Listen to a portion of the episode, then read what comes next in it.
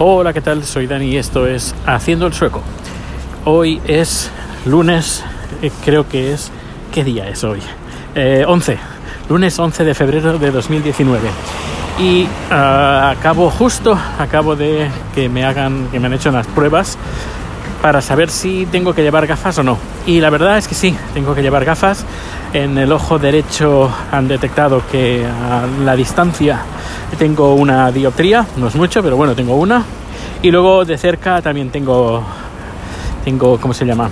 Que cuando uno se hace viejo, pues eso, tengo un poquito de estigmatismo, así que tendré que llevar gafas. No es obligatorio, pues, hago vida normal, eh, pero eh, sí que con las gafas pues veré mejor y, y luego pues el ojo, los ojos, la vista no se cansará tanto cuando por ejemplo tengo producciones y cada dos por tres pues tengo que estar eh, mirando de cerca, de lejos, de, de, de, cerca, de lejos, así todo, pues a lo mejor cinco, seis o siete horas.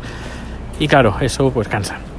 Eh, bueno, decir que ayer publiqué un artículo sobre la manifestación, sobre el Terminator, no, espera, el relator, el relator, eso, eh, sobre el relator. Eh, está pues eso, en haciendoelsueco.com, ahí encontrarás el, artículo que escribí en el blog. Luego también encontrarás que ya también he puesto el nuevo podcast que hago con chat, el C&D podcast en inglés y están todos los enlaces y todo que, he puesto. ¿Qué más? ¿Qué más? Bueno, sí, comentar sobre el tema del relator y sobre todo la manifestación de ayer que eh, en los medios he leído, bueno, los medios, sobre todo en internet, he leído que fue un pinchazo porque fueron eh, unas 45.000 personas, mucho menos pues que, que, la manifestación de feminista, que el Día del Orgullo, etcétera, etcétera. A ver, eh, yo a mí, no sé, pero estas cosas dan un poco de respeto, eh, me explico, y es que claro, la gente que fue a la manifestación son gente que de derechas, de, de, centro derecha, de derecha y de extrema derecha. Mucha gente no ha ido y creo que y además eso pasa cuando hacen las encuestas. Hay lo que se llama el voto oculto, pues en las manifestaciones también está lo que se llama el manifestante oculto, que y más sobre todo en, en manifestaciones de este, de este calado. Eh, decir, que bueno, yo soy muy demócrata ante mis amigos, pero en el fondo, pues no, so, no lo soy tanto. O tengo ante mis amigos, tengo una.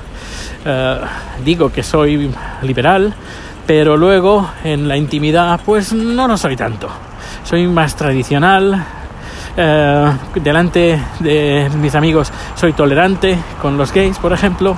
En cambio, cuando eh, en privado, pues bueno, tampoco es que me, hace mucha gracia. Y cosas así. Así que ahí yo creo que hay bastante, eh, bastante gente que no fue por, por miedo de que le señalen, por sentir, sentirse cohibido, no lo sé. Pero ya lo digo, de la misma manera que hay que existe el voto, el voto oculto, también y más con este tema, uh, creo que lo habrá. Así que no, yo no tiraría uh, los,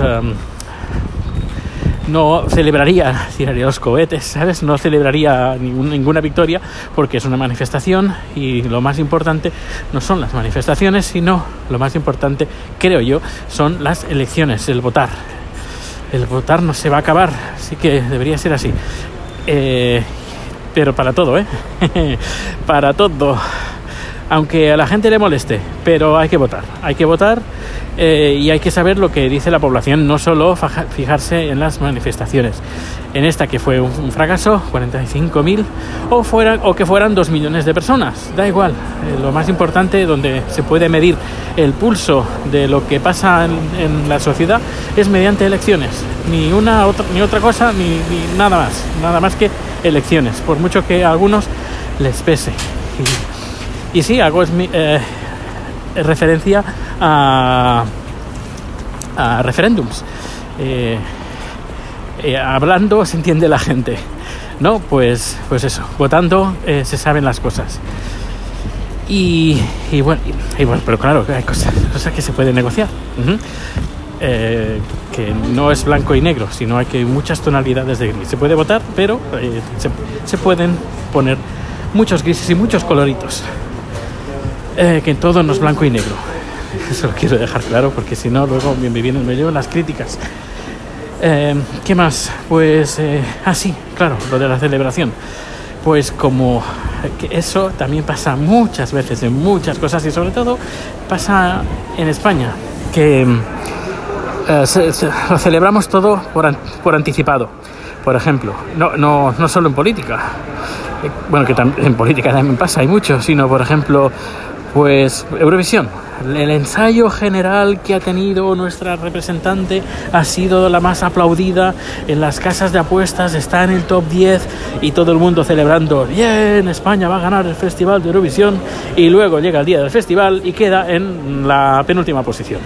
Vaya mierda, todo es un desastre. Mm, eso. Eh, tal motorista hace el mejor tiempo en los entrenamientos. Este va a quedar primero. Vale, pues en la primera curva eh, se cae y tiene que, que, abandonar ese. No se ha hecho mucho, pero bueno, ha caído y la moto se ha destrozado.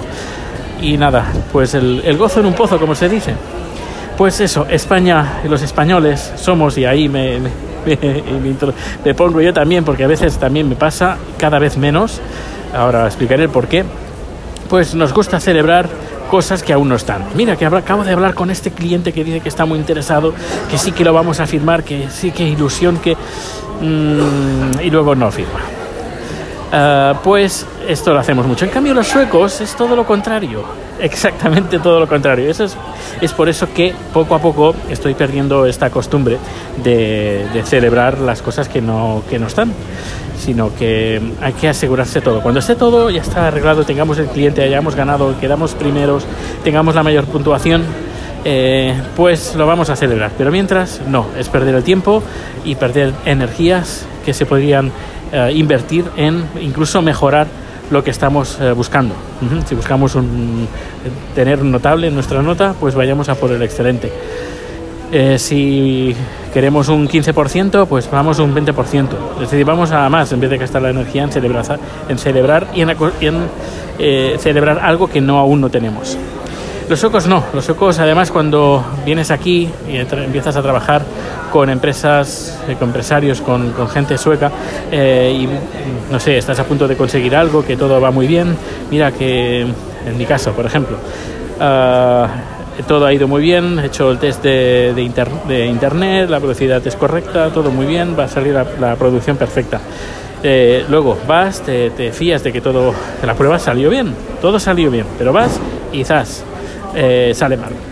Y luego, claro, pues el, cliente se enfada y, claro, mm, dices al jefe, oye, que pero si las pruebas salieron bien, ya, pero es que las pruebas son las pruebas. Y pero, a ver, normalmente si pasan cosas estas, eh, normalmente, normalmente es porque pasan cosas ajenas a lo que yo o el cliente puede controlar. Que se caiga internet, que se caiga la luz. Uh, que haya, no sé, alguna una catástrofe, no, no digo grande, pero siempre normalmente pasa algo que se rompe un cable, que alguien desenchufa una cámara, cosas así que pasan, ¿eh?